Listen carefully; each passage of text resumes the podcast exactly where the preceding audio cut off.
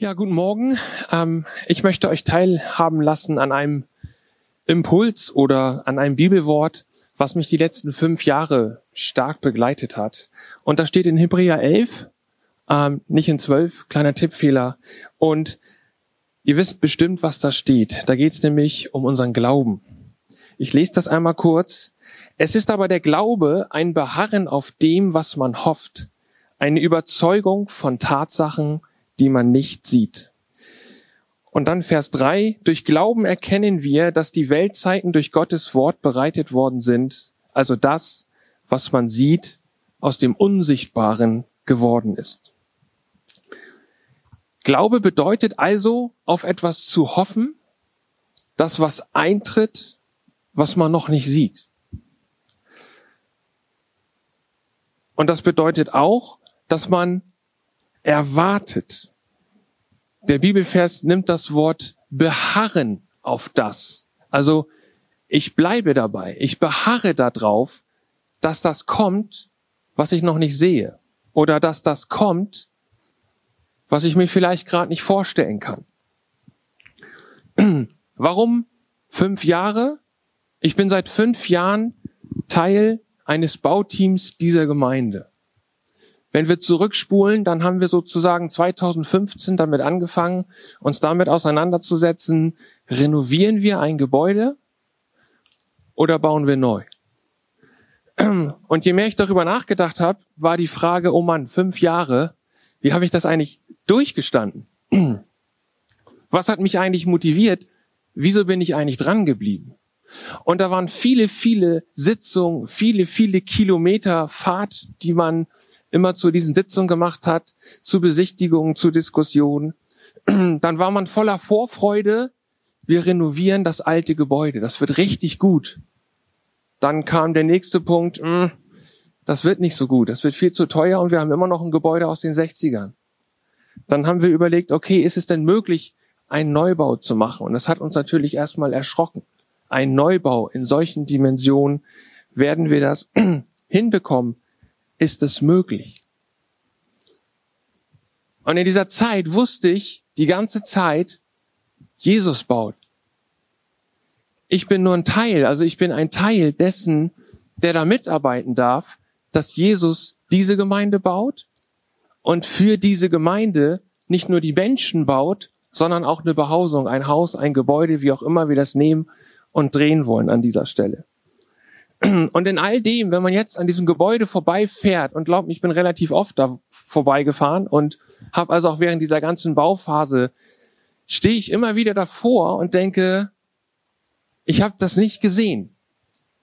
Ich habe gehofft, dass so ähnlich, dass es so ähnlich aussehen wird. Ich habe gehofft, dass es ein Gebäude wird, das uns die nächsten Jahre trägt, das uns hilft, dass es möglich macht, Gemeinde zu leben, Gemeinde zu haben, und Gemeinde zu bauen. Und jetzt stehe ich davor und denke, es ist so viel besser geworden. Es ist so viel mehr als meine Erwartung. Es ist so viel mehr, wenn Jesus seinen Finger auf etwas legt.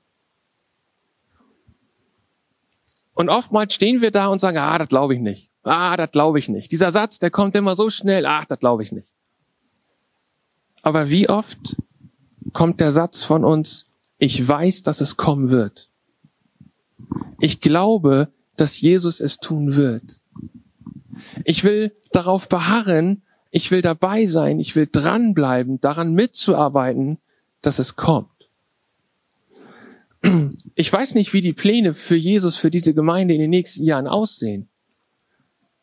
Aber wenn er es möglich macht, Steine aufeinander zu setzen, wie viel mehr will er eigentlich uns aufeinandersetzen?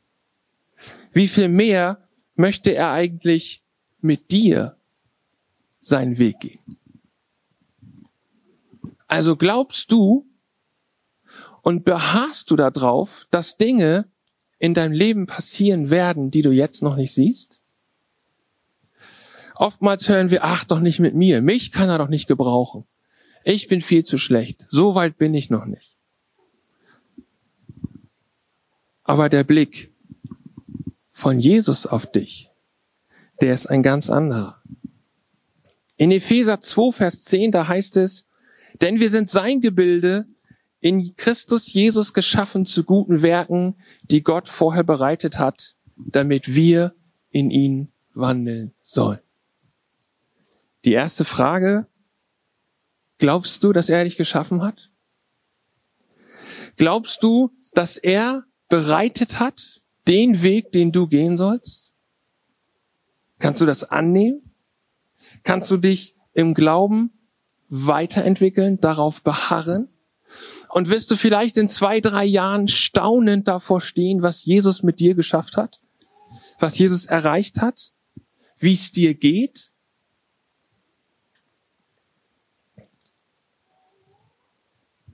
Vielleicht ist einiges noch nicht sichtbar.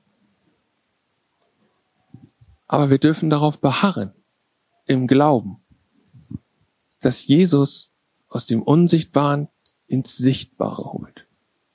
In dem Zusammenhang habe ich mir die Schöpfungsgeschichte nochmal vor, nochmal durchgelesen. Und da wurde mir so klar, dass es ein komplett göttliches Prinzip ist vom Anfang an. Es war nichts und es wurde. Und da heißt es immer so schön, und Gott sah, dass es gut war und es gefiel ihm. Und ich wünsche mir so sehr, dass wir in diesem Prozess, also in dem, dass Gott etwas aus dem Unsichtbaren ins Sichtbare holt, dass wir nicht weglaufen, dass wir nicht ungeduldig werden, dass wir dranbleiben, dass wir mutig sind, dass wir Frust, vielleicht Tiefschläge, vielleicht auch ähm, falsch abbiegen, uns nicht daran hindert, zu sagen, ich beharre darauf, dass das göttliche Prinzip ist, es aus dem Unsichtbaren ins Sichtbare zu holen. Da war nur Sand, da war nur Sand, also die sieben Minuten sind um und ähm, und ähm, jetzt steht ein Gebäude. Als die Erde geschaffen war, war nichts und es wurde die Erde. Und Jesus steht heute zu dir, vor dir und sagt, glaubst du?